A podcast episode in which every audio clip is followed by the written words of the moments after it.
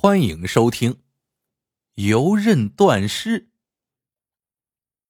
北宋年间，麦县有一家赫赫有名的霍家刀铺，刀铺的掌柜叫霍晋阳。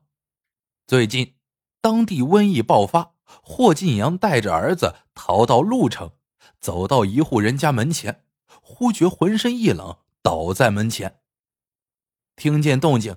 这户人家的仆人打开门一看，只见一个长得黑黑的小孩抱着地上的一个汉子在哭。麦县闹瘟疫，鹿城人早有耳闻，仆人正想赶他们走，这时主人出来了，他上前试了试汉子的鼻息，说道：“还有口气呢，到了我家门前，我李更培怎能见死不救？”他毅然将病人搀进了家门，真是天助善人。三天后，霍进阳不仅没将瘟疫传给李家，反而在李更培精心的照料下醒了过来。霍进阳从床上挣扎起来，拽过儿子，跪在李更培面前说：“少府，记住眼前这个人，长大后要报恩。”霍少府点点头说：“嗯，记住了。”李庚培忙上前扶起父子俩。这时，从外面跑进来一个小男孩，跟霍少府差不多的年纪。李庚培介绍道：“这是犬儿，六岁了，叫李苗青。”霍进阳拉着儿子说：“少府。”这是咱救命恩人的儿子，也要记在心里。霍少府又点点头。这时，李更培一挥手，一个仆人捧着一把腰刀走上前来。霍进阳眼前一亮，说：“这是我的刀吧？”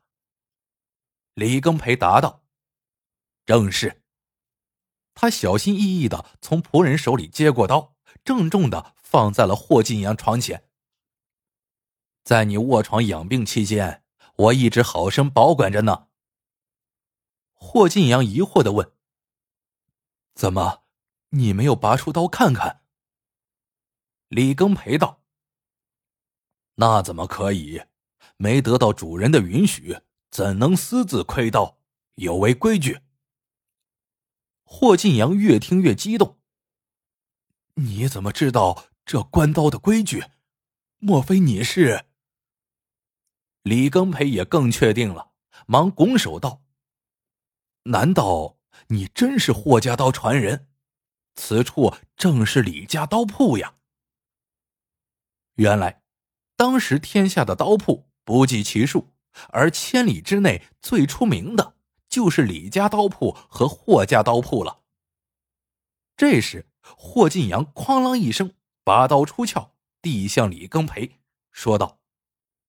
面对恩人，霍家刀没有秘密。李更培急忙让下人捧来一把李家刀，递向霍进阳，请霍大哥也多多指教。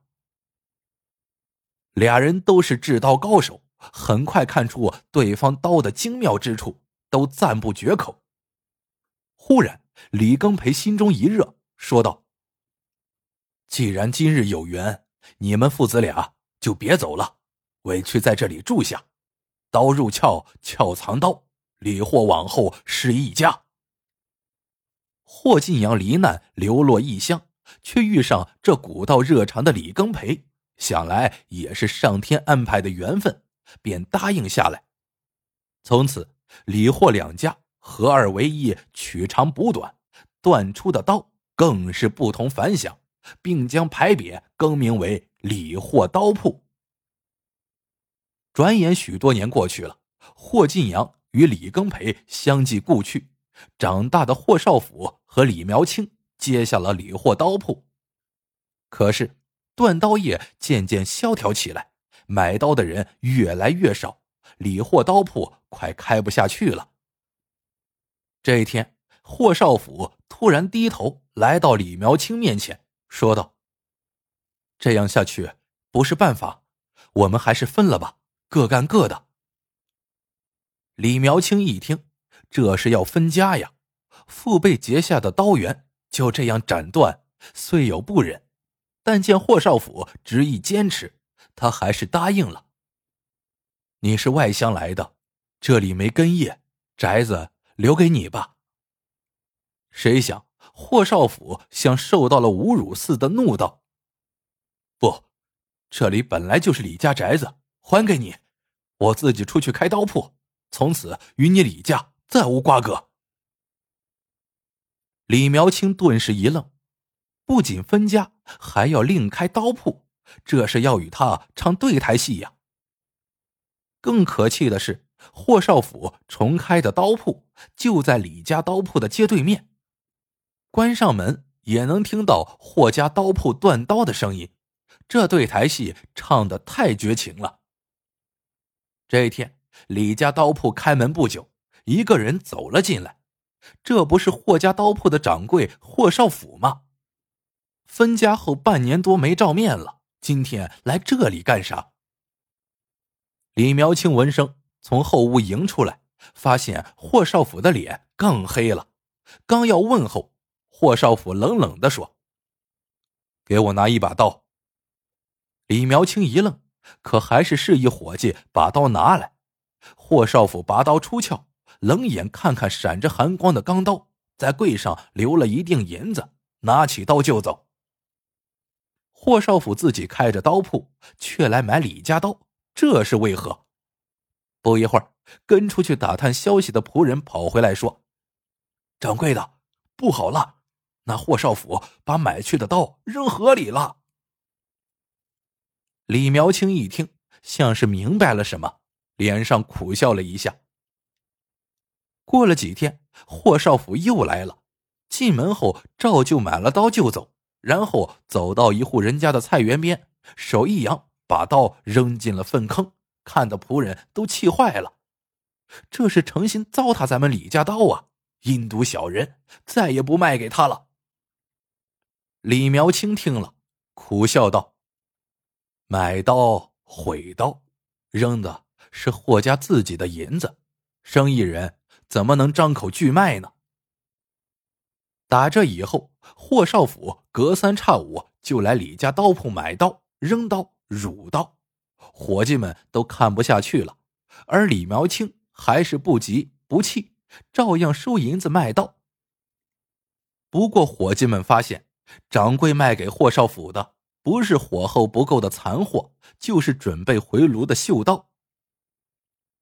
这一天。霍少府又来买刀，可这回他不扔了，而是拔刀出鞘，站到门口喊起来：“都来看看吧，这就是天下闻名的李家刀，锈成了废铁还卖出去，这不是欺世盗名吗？”果然，那出鞘的刀黑黑的，看上去被锈渍裹了一层。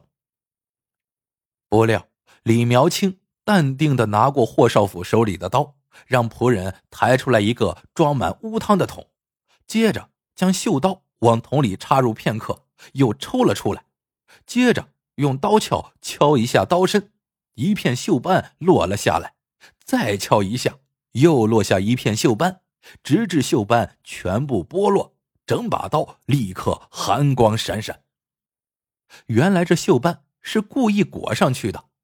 刀被锈斑包裹锋芒，藏而不露。除去锈斑后，更锋利无比，出奇制胜。李苗青淡淡的说：“这正是我李家刀的精华所在。”霍少府本想买刀辱刀，没想到反而自取其辱。他恼羞成怒，哐啷一声拔出带着的霍家刀，说道：“你敢跟我比刀吗？”别是驴粪蛋子，表面光。李苗青还没说话，围观的人群先嚷嚷上了：“太欺负人了，跟他比，让他心服口服。”对，就是就是，比。这一下李苗青没有退路了。先是有人掏出铜钱，落在地上，很快被霍李两家的刀斩断了。接着，有人抬来一副榆木轱辘，也被分别斩断。有人又抬来一口碗口粗的铁棍，霍李二人刷刷两声，两把刀的刀锋入铁，尺寸深浅竟不相上下。看来李霍两家的刀真的难分伯仲，两人一时间竟不知该如何往下比了。这时，只见一条懒洋洋的土狗从河边走过来，李苗青眼睛一亮，上前捉住，伸手在狗毛里找来找去，捏出一只米粒大的扁虱来，将刀刃朝天一翻，把扁虱放在刀刃上，扁虱顺着刀刃爬行。还没爬到刀中央，已被拦腰切作两半，落在地上不动了。霍少府没料到李苗青还有这一手，他硬着头皮照做，可扁尸在霍家刀锋上走了个遍，落在地上还是完好无损。霍少府的黑脸膛渐渐变成了土色，他长叹一声，惭愧的走了。人群中这才爆发出叫好的声音。可李苗青看着渐渐远去的霍少府，却现出一脸的不解。从此，李家刀的威名不胫而走，尤其那手游刃断尸的绝活，更是被传得神乎其神。前来买李家刀的人又是络绎不绝，而霍家刀铺却门庭冷落。李苗青常常远远的望着霍家刀铺，心中越来越凝重不安。忽然有一天，霍家紧闭的铺门开了，里边传出哭声。原来是霍少府沉积的瘟疫复发，死了。活该！李家的伙计说：“谁让他为了抢生意损人不利己的？”住嘴！李苗青忽然落下泪来，他这才明白，难怪霍少府面色越来越黑，原来。是从前染下的瘟疫复发，霍少府自知自己已时日无多，却不忘父亲从小的嘱托，所以故意到李家刀铺寻衅比刀，不惜自毁家业，背上恶名，就是为了传扬李家刀。因为这游刃断尸，正是霍晋阳传授给李家的断刀绝技呀。好了。这个故事到这里就结束了，喜欢的朋友们记得点赞、评论、收藏，感谢您的收听，我们下个故事见。